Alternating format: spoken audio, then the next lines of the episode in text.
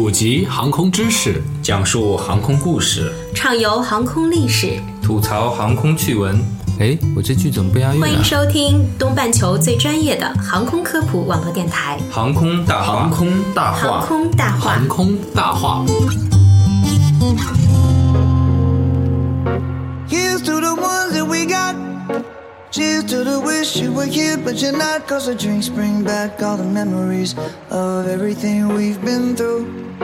聊航空说大话，欢迎收听东半球最专业的航空科普网络电台《航空大话》。大家好，我是黑人。今天呢，我和航空工业航空器管理特级专家顾总又坐在一起，我们一起讨论一个最近非常火热的话题，就是关于 A 三八零的停产。顾总你好，黑人好，大家好。二零一九年的二月十四日，呃，空客公司宣布计划取消全球最大客机 A 三八零的生产，转而制造更小、更灵活的飞机。该公司还在当天的声明中透露，最后一架 A380 将在2021年完成交付。针对这样一个对业界都很有震撼的一个消息，在这样一个背景下，我们想跟顾总一起讨论 A A380 停产的这个事件。首先，我想问一下顾总的是，A380 的停产对 A380 这款飞机来说，包括整个欧洲这块负责 A380 制造的生产厂商来说，意味着什么？呃，这个飞机投入使用十年左右的时间，就是遭遇到这个停产，呃，的确对这个大飞机项目呢是一个挺大的打击。这个事情本身影响是非常深远的，所以各个媒体无论从专业的还是从这个经济的、商务管理各个角度的。人都发表了很多文章和看法，这也是在合情合理的，因为毕竟这是一个很大的一件事情。关于这个停产带来的影响啊，我们从细一点聊，也是观察了很多客观的一些评论报道。呃，有一派观点就认为啊，A 三八零的停产意味着是枢纽方式在形势判断或者战略选择上，呃，输给了点对点的方式。您认为这个观点您支持吗？这个观点是非常非常流行的一个观点。呃，包括这个欧美最顶级的，比如说《华尔街日报》发表一篇文章，也是这个观点。但是实事求是的讲呢，就是说，任何一个航空公司啊，它都是以枢纽的方式在经营的，没有从点到点的方式在经营的。举个例子来说的话，我们从上海、北京到其他一个城市去，大家感觉的感觉就是都是直飞的。但是依照这种理论说，点到点胜过了这个枢纽方式的话，应该是从二线城市到二线城市间是比较流行的。事实上，航空公司没有一家是这样去做的。我们举个最简单的例子，查一下明天的从青岛到莫斯科的航班，嗯，你就可以看得很清楚，百分之九十九的航班都是中转的，无论是到北京中转、到上海中转。到哪里中转都是中转，是的。这个其实这个道理很简单，大家只要想一想，这个航空公司的它飞机是有限的，它不可能把这个飞机分散在各个城市上点与点之间飞行。而对我们旅客来说呢，你可能就是从这个城市到那个城市点到点。但对于这个飞机来说，对于机组来说，对于这个航空公司来说，它的飞机是有限的，一定是用这个飞机去把它航线编成一个网络。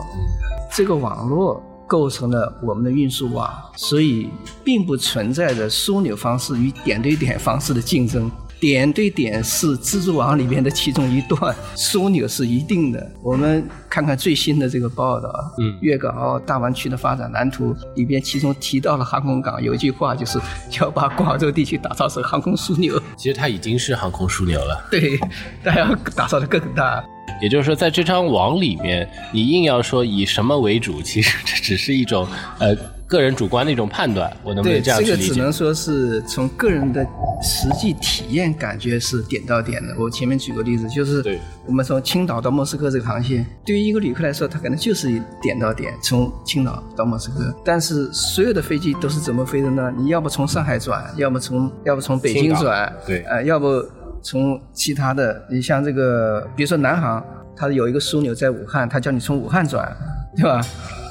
那如果你做外航呢，就麻烦了。南航还有一个航班很有意思，叫你先飞回到广州去，再从广州飞到莫斯科去，完全倒着飞。嗯嗯嗯，就距离上是完全浪费掉的这个距离。这个它没有飞机。给你安排在从青岛嗯嗯，到直达的点对点。对点，对点的，比如说济南到莫斯科也是类似的，不可能说济南会有专门的飞机在那里停着执行这个航班，因为这样是没有效益的。我们举个例子，我到北方去坐出租车，发现他那有个很奇怪的现象，它是随时停、随时叫人、随时下人，嗯嗯，它不是像我们大城市这样说，这个出租车只能坐一个人哦，它是一路招一路停，一路招一路停。这个方式事实上就是一个我们现在讲的枢纽方式。它这个车可以不断的装人，不断地下人，是一路过去的。但对于这个旅客来说，它效益是低了，我影响受到我的隐私权也也也也不好了。呃，体验也不好了，呃，但是对司机来说，或者说对整个交通情况来说，这是最大效益的，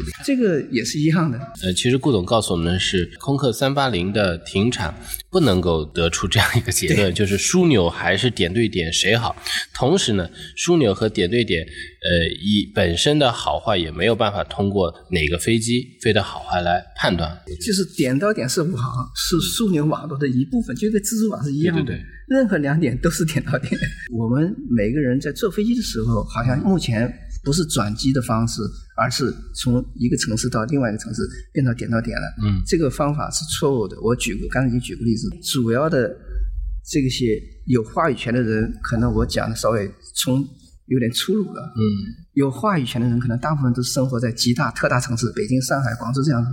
他们的体会就是，我就是从这里到这里。但你对济南、青岛这种二线城市，甚至更低城市，你坐让他坐飞机试试看，不可能的。比如说，就是算青岛到相对近一点的距离，也是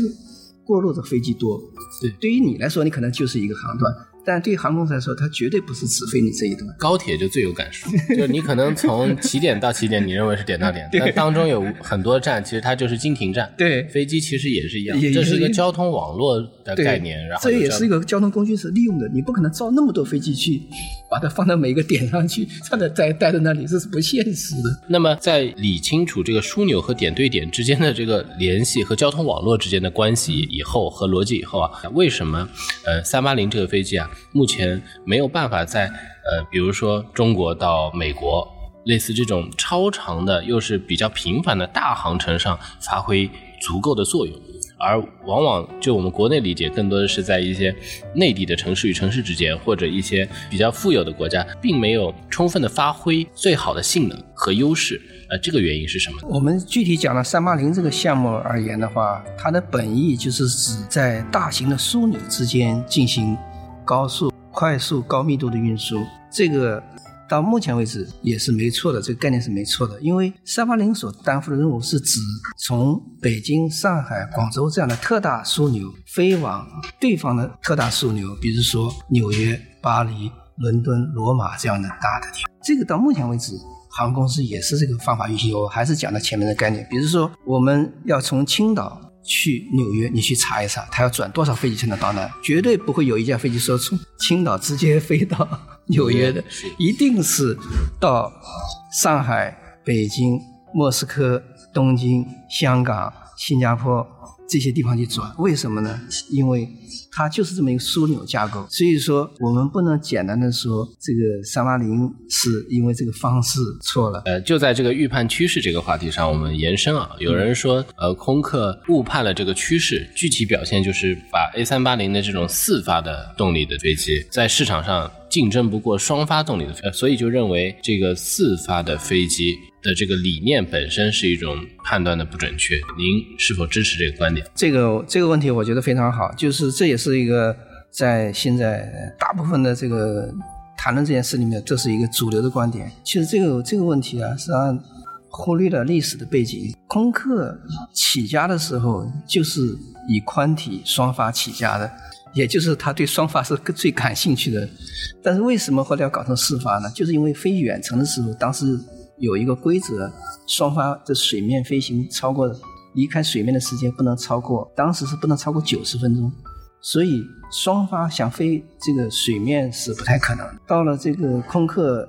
要做这个三四零，呃，三四零也是四发的，和三八零的时候，他们都是四发的飞机。在这个时候呢，就是从美国的角度来讲的话，欧洲这个后起之秀已经明显的赶上来了。一个是它前面有一个 A 三百是双发的，后来出了一个三三零，现在大家都经常坐着飞，也是双发的。这样的话，把美国的这个市场就挤压的差不多了。所以美国想要想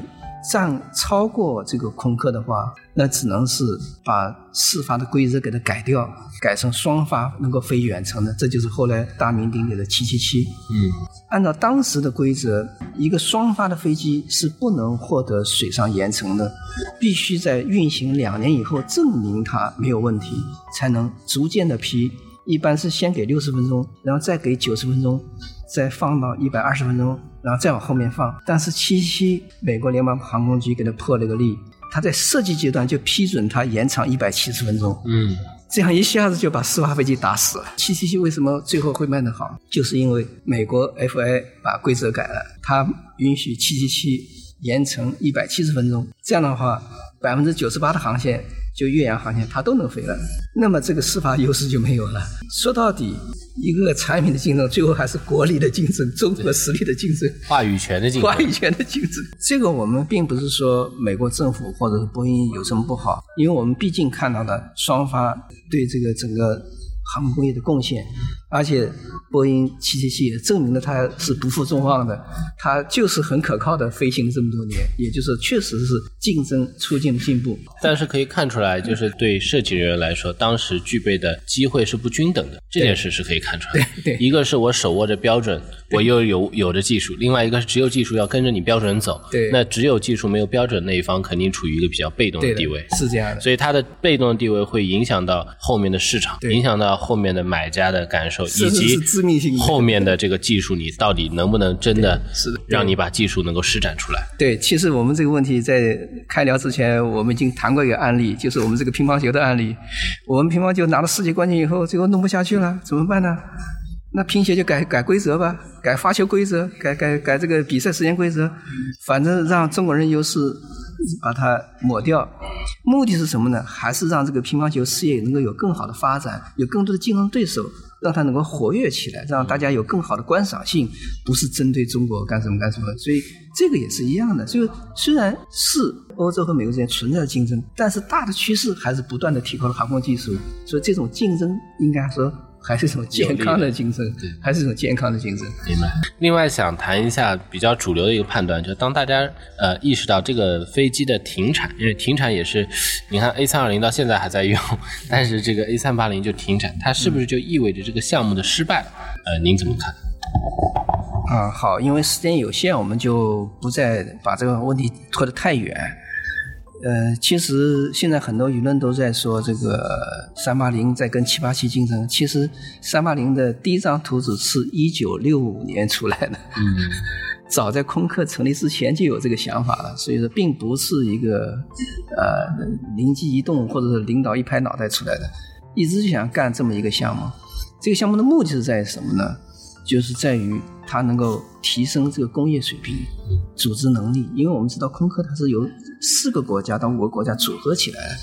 要完成这么大一个项目，它的组织能力、生产能力、库存能力、运输能力各方面都要需要整合。我们举一个笑话来说，一个人跑到饭馆里去买了三个馒头，吃到第三个馒头吃饱了，他就跟老板说结账，我前两个馒头不付了，因为没吃饱。嗯，所以这也是一样的笑话。我们现在当三八零停产，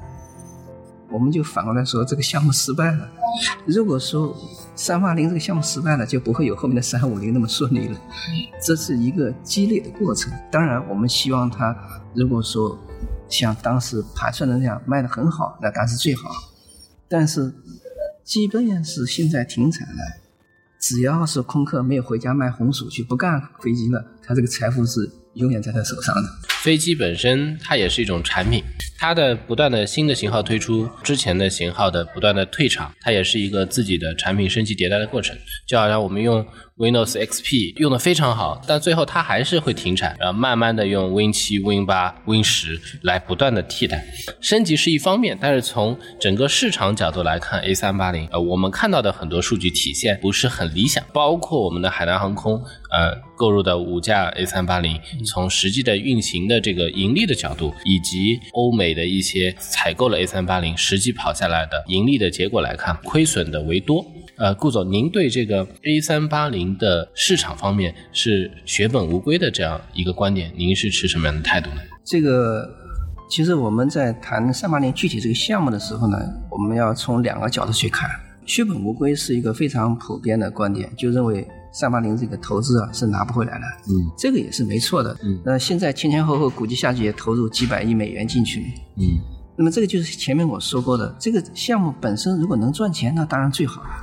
但是不赚钱的话，它为这个整个航空工业所创造出来的这些价值，这个不是简单的说能不能通过三八零的项目的回收能把它回收回来，合不合算？不是这个账不是不能这么算。嗯因为前面我讲过了，它是一个多国的合作项目，它在这个三八零这个飞机上，它能够这样非常成功的合作，这个成功到什么程度呢？就是这个飞机总装下线那天开始，到拿到欧洲和美国的适航证，两个证都拿到，只花了一年时间。嗯，这这就说明什么呢？它所有的项目基本上都是一次就过了，技术非常可靠。也就是说，这个技术先进性和成熟性已经非常非常好了。那么这就是已经体现出来欧洲在航空工业方面的一个实力了。第二个问题就在于说，我们衡量一个产品它是不是成功，我认为这个产品要看它是不是创造出一种模式出来。就像你前面提到的 Windows 也好，在 Windows 之前是 DOS 系统，嗯，那么 DOS 系统 Windows 它创造了一个新的业务模式、营业模式，甚至是人工界面、人机界面都不一样。这个给用户带来了新的感受和新的效益。三八零也是一样的，虽然说大家都现在在谈论这三八零在失败了，项目失败了，啊、血本无归了，但是谁都没办法回答。我在网络上也问他们，那你们说说看，为什么阿联酋要买那么多家三八零？所以这个问题就没人愿意去回答，嗯不愿意去正视这么一个问题。三八零买了将近一百三十家三八零，他拿来干什么用？他为什么能用的那么好？我们可以举对比一下三八零和南方航空的这个数据。阿联酋总共也就只有二百六十架飞机，其中一半是三八零，一半是七七七，就两个是都是对方都是一个是美国最大的这个这个这个宽体双发飞机，一个是欧洲最大的四发宽体飞机，它没有第三种飞机。但是它只有二百多架飞机，它成为世界上第七大航空公司。也从总的里程和运客量来说，根据二零一七年的年报，阿联酋它有二百六十八架飞机，我们南方航空呢是七百六十几架飞机，但是他们的利润水平是一样，都是六十多亿。所以为什么说三八零体现出效益来了，就在这里。你一个公司老板，你管六百架飞机、七百架飞机吃力呢，还是管二百架飞机吃力？这个都很清楚的事情。对，就是接着顾总的话，飞机本身是一个交通工具，呃，工具只是实现这个价值的一部分因素。对，你的管理、你的系统、你的方法综合起来，能不能把它的这个效能发挥好，给它的条件和环境怎么样？我觉得这点是才是最重要的。我们就说阿联酋这件事情，我们刚才的话就是还没有结束，嗯，就是通过阿联酋呢，就是这个用三八零呢，就创造出一种新的民民航运输的模式。嗯我们知道这个，我们目前为止啊，航空公司主要还是以国家为主的这个航空公司，比如说我们会把它叫做载旗航空公司，对吧？它代表国家。这个航空公司呢，主要是受到这个国家自己政策的这个呃引导和制约。嗯但是阿联酋他拿了这个三八零以后呢，他想干什么事情呢？他想打造一个纯粹的这个航空公司，嗯没有国家色彩，或者说至少在所有的航空公司当中，国家色彩它是最淡的。嗯那么他用三八零就搭建出了一个新的网络，用这个新的网络呢，就形成了一个他所谓的叫航空波的概念。什么叫航空波呢？我们在虹虹桥机场可以看得很明显，最繁忙的时候是七点到八点，嗯然后九点到十一点之前，你可以看虹桥基本上没有飞机了，嗯，因为飞走的都飞走了，飞到的还没到呢。对，然后从十一点钟开始呢，又热闹起来了。这过了十二点以后呢，又空下来了，一直到三点钟的时候呢，飞机又呜呜呜又又多起来了，回来的回来起了一飞，这就是航空波，有点像潮汐一样。那么通过这么一种方式呢，就是真正老百姓想坐飞机时还是要挑时刻的。你八点钟虹桥为什么那么密集呢？要都要赶着早班要走了，对吧？无论是旅游的也好，商务也好，都要这个时候走的。谁说十点钟才去坐飞机呢？不上不下的，对吧？对所以这个时间是空闲在这里的。这个时候哪怕再小的飞机也没人坐的，因为人家觉得这个时间不好，所以呢他就想打造这么一个新型的模式，而且阿联酋这样做也是非常成功的。